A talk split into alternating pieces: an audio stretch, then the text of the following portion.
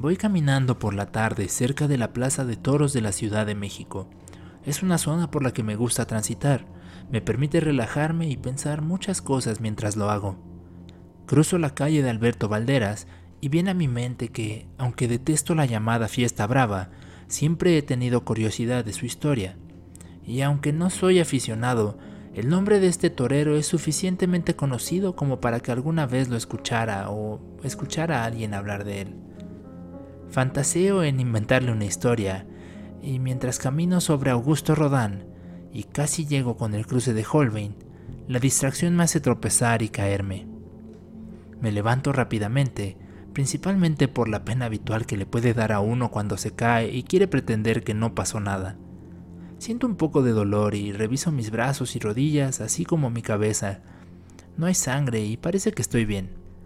Hasta creo que tengo un poco de suerte porque hay una moneda tirada y la levanto.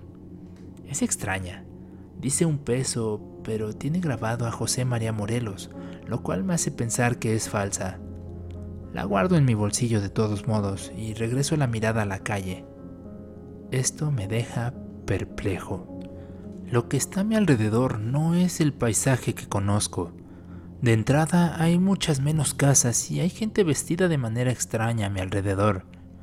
Casi providencialmente, escucho una campana y al rastrear la fuente de origen, veo un vehículo que me es difícil reconocer. Parece una especie de pequeño tren que corre la calle en unas vías metálicas. Estas últimas se me hacen levemente familiares y por alguna razón pienso que han estado en la calle siempre, solo que nunca había visto nada que las recorriera y ni siquiera tenía idea de qué eran exactamente. No sé si a lo lejos o dentro de mi cabeza me es difícil distinguir. Escucho una voz suave que dice, Oye, oye. Sigo caminando, desconcertado, pero también muy curioso de entender qué rayos está pasando. Quiero llegar a mi casa y evitando el pseudotren y a la gente que se encuentra a mi alrededor, acelero el paso. Me siento angustiado y me empieza a invadir una ansiedad que va creciendo rápidamente. Todo escala a otro nivel cuando escucho de nuevo la voz que me dice, ¡Hey! ¡Hey!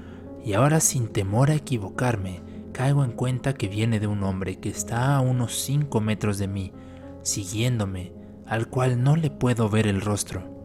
De hecho, le llamo hombre por calificarlo de alguna manera. Es más una silueta oscura y difusa que camina hacia mí. Mi ansiedad se vuelve miedo y ya no camino rápido, sino que esencialmente voy trotando. El hombre trota también y no deja de gritarme, cada vez más fuerte. Todo se ve muy raro y de pronto llego a una avenida grande. Mi sentido de la orientación me dice que debería ser Avenida Revolución, pero no tiene nada que ver con lo que yo conozco. Hay más de esos trenes raros y casi no hay edificios. El cableado eléctrico es escaso, pero no puedo parar. El hombre está ya muy cerca de mí y me sigue gritando.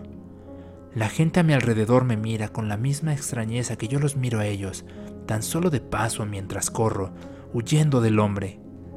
Ya no sé dónde estoy, no tengo idea de qué está pasando. Me detengo un segundo solo para intentar ubicarme, pero es un gran error, porque solo siento el momento en el que el hombre me toma del hombro y un gran vacío cae en mi estómago y me pongo de rodillas. Cierro los ojos instintivamente, como el que no quiere mirar ante una gran caída desde las alturas. Oye, oye, ¿estás bien? Me dice el hombre, y cuando abro los ojos estoy en el mismo lugar en donde tropecé en la calle Holbein. Todo se observa tal como lo conozco y no es el escenario extraño que instantes antes yo miraba con mis propios ojos. El individuo me explica que al caerme me golpeé duramente la cabeza y acudió en mi ayuda. Le agradezco este gesto y se retira. Me quedo pensando que seguramente todo fue parte de una alucinación mientras estuve inconsciente no pudo ser real, ¿cierto?